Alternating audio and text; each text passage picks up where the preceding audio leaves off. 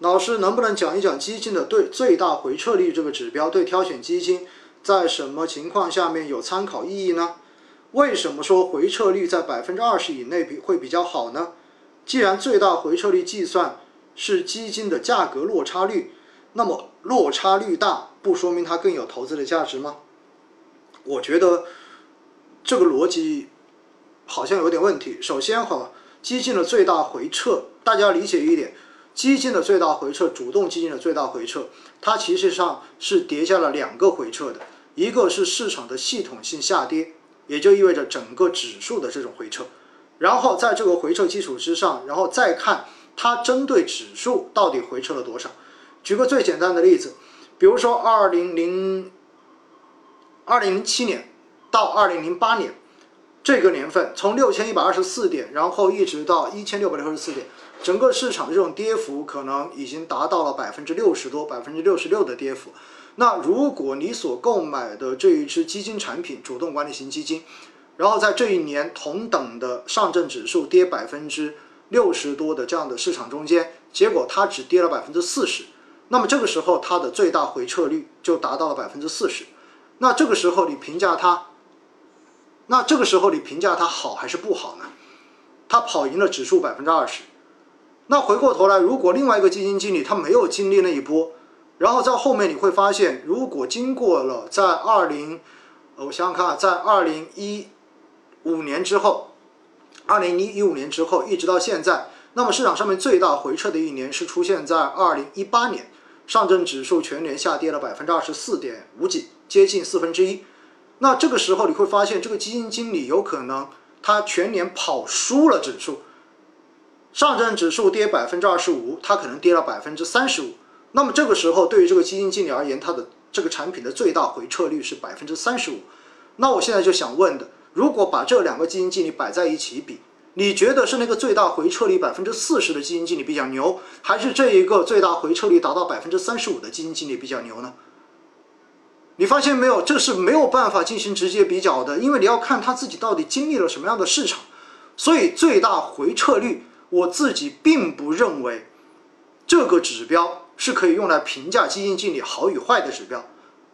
这是我自己的真实的观点哈，我要告诉大家一点的，因为你必须要结合市场，结合基金经理他到底经历了怎样的市场的跌幅，然后才能去做出判断。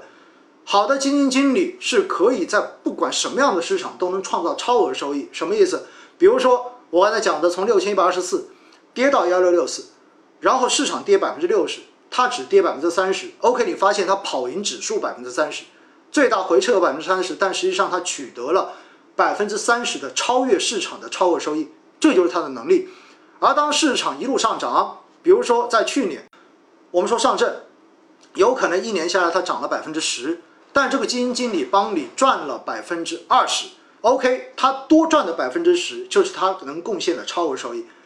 但是如果这个时候市场涨百分之十，这个基金经理是涨了百分之五，就意味着他没有跑赢市场，没有给你贡献超额收益，因为连指数都没有跑过，对不对？因此，我们说评价一个基金经理到底牛还是不牛，不是简简单单去看他某一个或者两个指标，你就可以去评判的。其实它应该是一个多角度评判。比如说，你要说到，如果你要说这个回撤率，我告诉你，你还不如看它的什么？你还不如看它的夏普比率和信息比率。我觉得这些指标比最大回撤率要更加有说服力，更加有价值一些。最大回撤这个指标，哈，我觉得真的不能够简单的进行横向比较的。去了解一下信息比率，了解一下夏普比率，了解一下阿尔法，了解一下贝塔，然后再回过头来。看看最大回撤的意义是什么？看看跑赢市场，看的到底是最大回撤，还是看的相对收益？现在新基金发行的太多，各家宣传的都很好，感觉每个基金经理都自带光光环。穿越牛熊，如果是小白，真的很难分辨。新基金选择的时间、仓位、方向都很重要。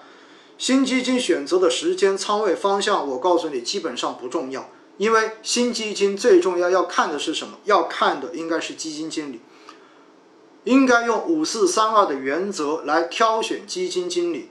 如果是一个完全没有历史业绩的基金经理，我就建议大家谨慎。如果这个基金经理在市场中间已经有了非常好的历史表现，来证明了他的能力，那我觉得你又相信他未来还能够保持这种能力，而他的投资方向，过往他所持有的基金的投资方向，如果你也非常的清楚也认可的话，那么这种基金是可以买的。而现实中间确实存在着，就是某些基金公司，然后不管这个基金经理到底有没有卖点，也一通包装，拼命的宣传，这大家也要理解哈，因为他有这个营销的需求，对不对？但是我们之所以来听这种直播，我们之所以上喜马拉雅来听节目，到最后的这一个目的，不就是为了不被他们忽悠，为了让自己能够更了解基金市场？为了让自己更能够了解基金经理，更好的去把握自己的这个资金的投向吗？所以，其实今天晚上大家在做的事情，就是在避免自己受到这种过分营销包装的干扰。所以我相信大家只要坚持下去，未来的这些信息，我们都能够在中间看到真正有用的东西，而会主动的去忽略那些被包装出来没有用的噱头的东西。